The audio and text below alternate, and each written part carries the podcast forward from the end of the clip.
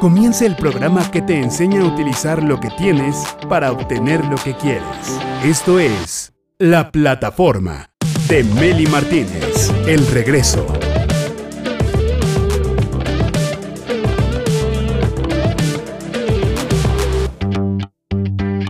Directores y directoras de su vida, bienvenidos a la plataforma. Hoy vamos a hablar de la gastritis. Fíjate que a mí una vez me, en mi vida, solamente una vez en mi vida la sentí cuando estaba embarazada y es horrible. A una prima le pasó que ella estaba muy bien, muy bien, y de repente le dio una gastritis así de la nada y, fue como una gastritis repentina. De pronto, ¡zas! Un ardor en la panza, eh, ese ardor mejoraba o empeoraba al comer, eh, náuseas y también me decía algo que yo, yo sentí cuando me dio, es como una sensación de saciedad en la parte superior del abdomen, como que algo tienes atorado ahí, muy, muy raro, una sensación muy fea. Entonces el tema es que la gastritis no está sola, viene acompañada por un grupito de amigos que tienen algo en común, inflamar la panza. Y debido a una infección, que se inflama la panza, es una infección causada por bacterias que puede provocar úlceras estomacales. Así que, si tú no sabes qué hacer, qué no hacer, cuáles son los errores que cometemos cuando tenemos gastritis, cuándo ir al médico, cuándo no, qué no tomar y qué sí hacer al respecto, aquí lo vamos a saber el día de hoy porque mi invitado nos va a dar cuatro claves para erradicar la gastritis. Mi invitado es cirujano cardiovascular, experto en herbolaria y naturismo, director de Regiavit, productos naturales potentes para la salud, desarrollados por él y su equipo. Bienvenido, doctor Tomás Pragedis Martínez Montemayor, a la plataforma. Un gusto, Meli, estar contigo. Gracias por la oportunidad de estar con el público, con tu público, desarrollando este tema. Nuestro público, doctor. Perdón que te lo diga. Gracias. ¿Cuándo consultar al médico cuando sentimos gastritis? Mira, es que el, umbral de, que tiene cada persona es tan diferente, pero sí, las molestias en el momento que ya sean importantes es acudir a un facultativo para que se le pueda apoyar a la gente. Pero antes de eso, yo creo que lo principal es empezar con la medicina preventiva. Y la medicina preventiva es por ejemplo, en el caso de problemas acidopépticos o de gastritis y sus derivados, es por empezar a hacer una digestión adecuada desde la boca, hacer una masticación adecuada de los alimentos. ¿Cuántas veces debemos masticar cada bocado? Lo correcto es... Pues varía, hay gente que dice desde 15 y hay gente que dice hasta 50, pero yo creo que con 15 a 25 es más que suficiente. Yo le puse un número maestro para que nunca se me olvidara. Ya ves que los números maestros, según Pitágoras, son los que tienen dos dígitos iguales, 11, 22, 33, 44. Yo le puse 22. Yo con ese número me lo grabé y cuando estoy comiendo muy rápido procuro comer más lento porque comer rápido engorda. No comer, no masticar suficiente engorda y produce gastritis. Entonces, cuando veo que estoy comiendo rápido y que no estoy poniendo atención de manera consciente cómo estoy comiendo, me pongo a contar las, las, eh, las ¿cómo se llama? Las veces el número de veces que se mastica el, número de veces, porque entre más se genere saliva para ese mejor se digiere mejor se digiere todo y todos los ácidos, todo funciona perfecto y de esa manera nos evitamos un montón de broncas estomacales. Entonces yo cuento 22 masticadas. Excelente, genial, genial. Vale, vale, perfecto. 22 masticadas, ideal. Ok, ahora, ese es como primer, como primer punto, ¿no?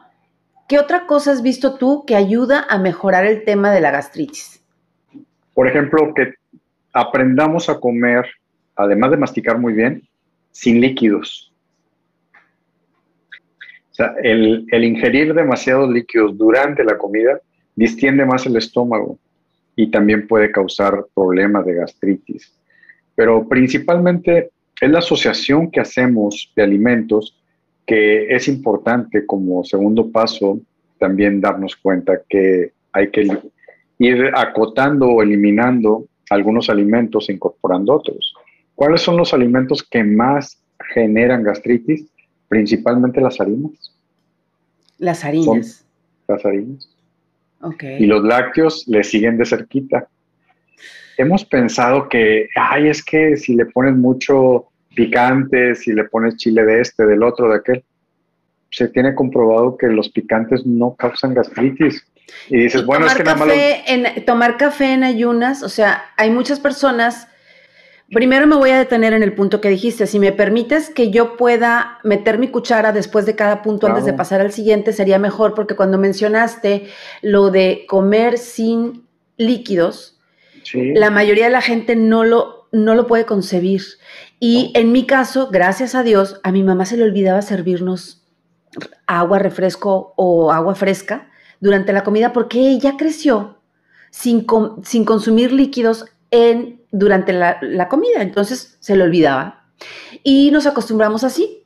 Entonces yo, siempre que como, nunca tomo nada y mis amigas no lo pueden creer y las parejas que he tenido tampoco. Y como que soy rara, ¿gusta algo de tomar? No, te ahogas, no, te ahogas. No, no me ahogo. no me ahogo. y siento que dijeron mejor, cuando he llegado a tomar líquidos mientras como, olvídate. Eh, me empiezan unos ardores, eh, me siento congestionada, porque ya me estaba explicando alguien experto en la trofología que cuando que el, el sistema del digestivo se divide en dos procesos, líquidos y sólidos. Cuando le mezclamos líquido con sólido, los procesos como que se revuelven y ya no actúan igual. Se generan como dos tipos de ácidos. ¿Cómo se le llama a esos ácidos naturales que nosotros mismos generamos para eh, desintegrar los alimentos? ácidos digestivos como el ácido clorhídrico, que es lo que manejamos. Ajá, entonces que se generan dos al mismo tiempo y que es un despapalle. Que por eso, si vas a comer, no lo mezcles con líquido, y, tendrás una mucha mejor digestión. Definitivamente, nada más que, en, vamos, se han adquirido una serie de vicios en, la, en las diferentes culturas que de algún punto han sido también influidos por la mercadotecnia. La mercadotecnia es algo que es genial para quien vende, para quien recibe, pues tendríamos que ver qué tan bueno es. Y cuántas veces, pues, la industria refresquera, pues se enfoca en las comidas, porque ellos dicen que tiene que ir con eso. Y ya está en el subconsciente de mucha gente que tiene que ser así. Oye, ¿cómo te pasas el bocado si no le das un trago al, refresco? ¿Cómo te pasas el bocado si no le das un trago al café o al té? Se lo puedes pasar con saliva. me lo trago y ya. Tranquilamente. Masticándolo bien. 22 masticadas cada bocado y hago la digestión perfecta. Comiendo en lugar de tragar, ¿no? Sí. Sí, lo, lo, me lo como. Sí, porque la mayor parte de la gente traga. El problema es ese. Ese es el gran problema, ¿no? Me refiero a deglutir, me refiero a pasar el alimento para acá. Claro, claro. Por aquí. Exactamente, que eso es precisamente está la diferencia entre comer y tragar. Comer es cuando precisamente has dado una cantidad de veces que has masticado el bolo alimenticio, a cuando nada más hacemos y te lo tragas. Dos, dos masticadas, cuando mucho hay gente que apenas lo mastica dos veces y va para adentro. Esa es la diferencia. y luego sufre, sufre mucho esa gente cuando va al baño. También. Oye, antes de también cuántas veces anda con mala digestión y que le, pasen determinadas sustancias para ver si con eso mitiga las molestias digestivas.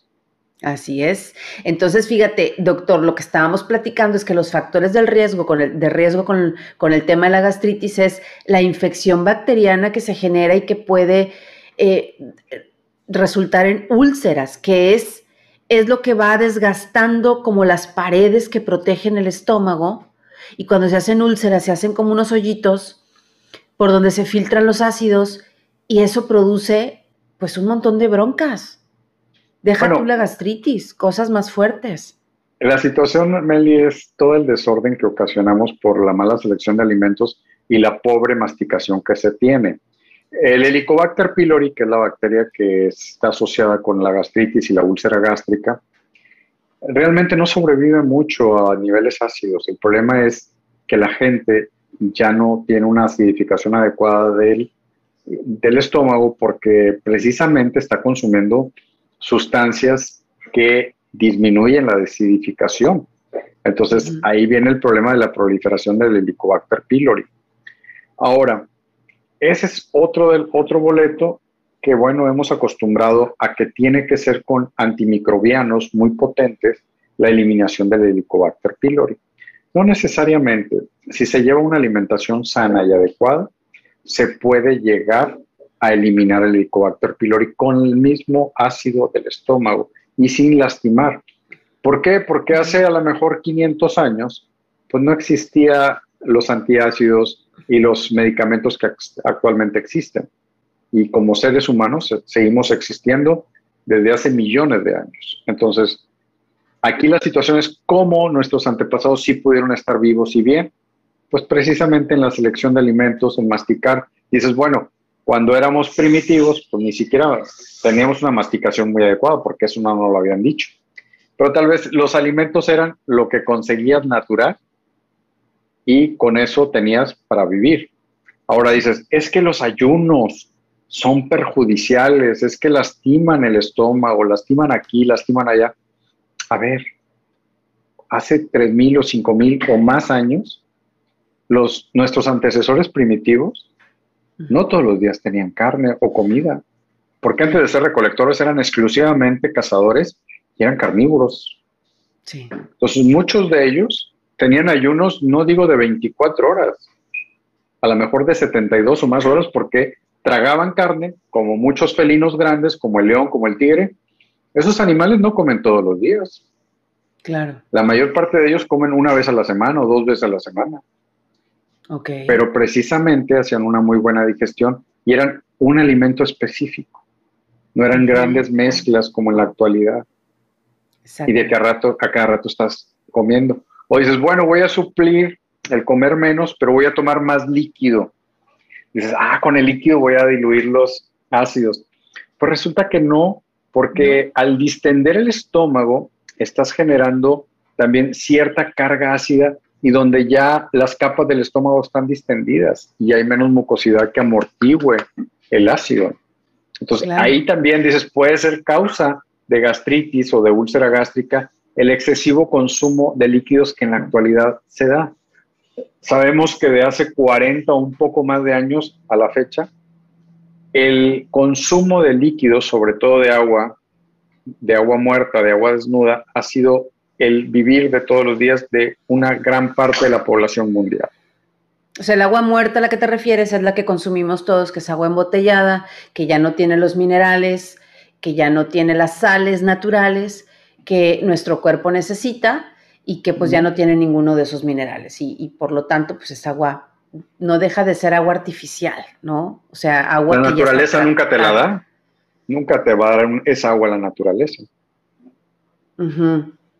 Entonces, es un agua que, lastima incluso a la larga al ser humano. Creemos, no, es que sí tienes que tomarte más de dos litros de agua al día. Y empezamos una serie de cosas a repetir que la misma industria lo ha puesto y que, le, le creemos. Es que quizá, como esa, esa agua embotellada que compramos no tiene minerales del agua que antes teníamos, eh, pues por eso necesitamos un montón, porque cuando consumimos agua natural de manantial con verdaderos minerales, no necesitas estar consume, consume, consume, consume agua, porque el cuerpo la absorbe muy bien, hidrata muy bien, tiene todos los minerales, el pH se balancea. En cambio, con esta agua que no tiene minerales naturales, que está tratada con ozono y no sé qué otras cosas le ponen, pues necesitamos consumir a cada rato porque nos da sed todo el tiempo. Exacto. De hecho, Melin, la situación con, por ejemplo, si alguien quiere comer sano y quererse hidratar, creo que ya les habíamos dicho un suero, eh, pero si no se lo repetimos, es un suero que pueden hacer en casa, que es muy cercano al suero oral que se da este, en los centros de salud, pero lo pueden hacer con miel de abeja, que es muy sana y que ayuda también al estómago y que ayuda a ir precisamente curando la gastritis y la úlcera gástrica, que es simplemente por un litro de agua, unas cuatro o cinco cucharadas soperas de miel de abeja, una cucharada cafetera de sal marina, una cucharada cafetera de bicarbonato de sodio, unos 5 o 10 limones. Y si te tomas medio litro o el litro diario, vas a estar con un excelente equilibrio también. ¡Guau! me encanta. Me gusta. Ahora, una persona que es diabética, que tiene diabetes, porque ya no es, que, no, es, no es correcto decir es diabético o es diabética, sino tiene diabetes. Em, ¿Puede tomar esto aunque tenga miel de abeja? Sí, ¿verdad? Pues está súper diluida. Además, super diluida. el, si es una miel de abeja como lo que hay en la península de Yucatán, que muchas de ellas es de muy buena calidad, pueden estar tranquilos porque hay algunos investigadores que han dicho que incluso la miel de abeja puede ser una ayuda para ir disminuyendo los niveles de glucemia y llevarlo a lo normal. Entonces, no te no preocupe. El que sí hay que preocuparse son los, eh, digamos, los azúcares refinados, eh, ahí sí hay que preocuparse, las harinas, que son los que más eh, impulsan el azúcar hacia arriba. Pero en el caso de la miel de abeja pueden estar más tranquilos. Ok, un litro de agua o dos. Por cada litro de agua, tres cucharadas de miel de abeja. Hasta, cinco, cucharadas para que sepa rico, para que amarre. Eh, una cucharada de sal marina, o sea, sal de, mar. Así es. Y una de, la, de, la cafetera, ¿qué te refieres? ¿De la cuchara pequeña? De la chiquita, con la que normalmente echamos al café. Ok. igual el bicarbonato de sodio. Otra igual de bicarbonato. Ahora, es un mito que se hacen piedritas en la vesícula o en el riñón cuando consumimos bicarbonato diariamente, que se pueden ir haciendo piedritas, formando bolitas. No es cierto eso, Meli. Primero, con esta que te estoy diciendo, estamos hablando de un pH neutro, casi más a lo alcalino. Mira, hay tres sustancias que son las que componen la mayor parte de nuestro cuerpo. La primera que hay en todos lados es el sodio, y lo hemos estigmatizado mucho. Y la sal es cloruro de sodio. la segunda sustancia que más hay en nuestro cuerpo es el cloruro, o los cloruros, que es cloro. Y la tercera sustancia que más hay en nuestro cuerpo que es para amortiguar los pHs, es el bicarbonato. Y el bicarbonato es de sodio. Mm. Somos de sodio. Estamos hechos de sodio. sí, es, una cosa que no hemos querido comprender. Pero, por ejemplo, nuestro suero básicamente lo compone el sodio. Cuando hablamos a nivel alopático de una solución, un suerito que se llama fisiológico, precisamente es cloruro de sodio. Y es, un suero que se pone por vía intravenosa. Ok. Entonces, para disminuir la gastritis o erradicarla de tu vida totalmente, primero ve al médico, a un médico que, te, que no te llene de medicinas y de medicamentos, porque también ese es otro gran error, que después las medicinas provocan más gastritis y sale peor la cosa, sale peor el, el caldo que las albóndigas.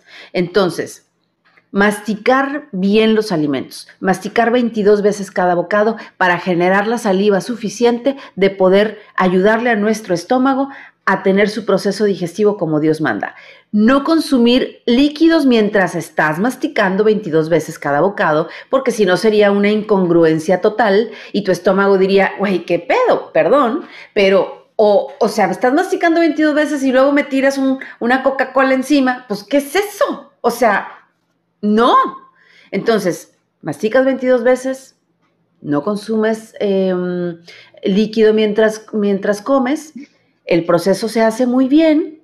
Otra de las cosas es eliminar lácteos y harinas, como nos dice el doctor. Y algo de las proteínas y grasas animales también nos mencionaste o no. Mira, lo principal para quitar el problema ácido péptico o gastritis es quita harinas y quita lácteos ha habido una gran cantidad de cosas inadecuadas que dicen, no, es que el pH de, la leche es, alcalino y eso va a quitar lo ácido. Ya dentro del organismo se vuelve ácida y da peores problemas. Los lácteos hay que quitarlos definitivamente. En el caso de la carne, eh, de lo que es la proteína animal con grasa, no nos preocupe. Si va solita, no pasa nada.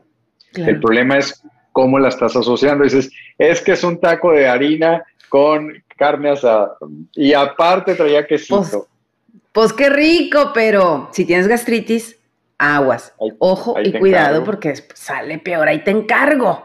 Entonces, ayuno no afecta en lo absoluto, el ayuno es buenísimo, el ayuno intermitente está de moda, pero está más de moda el ayuno inteligente. Otro día traemos ese tema, doctor, cómo se debe hacer un verdadero ayuno.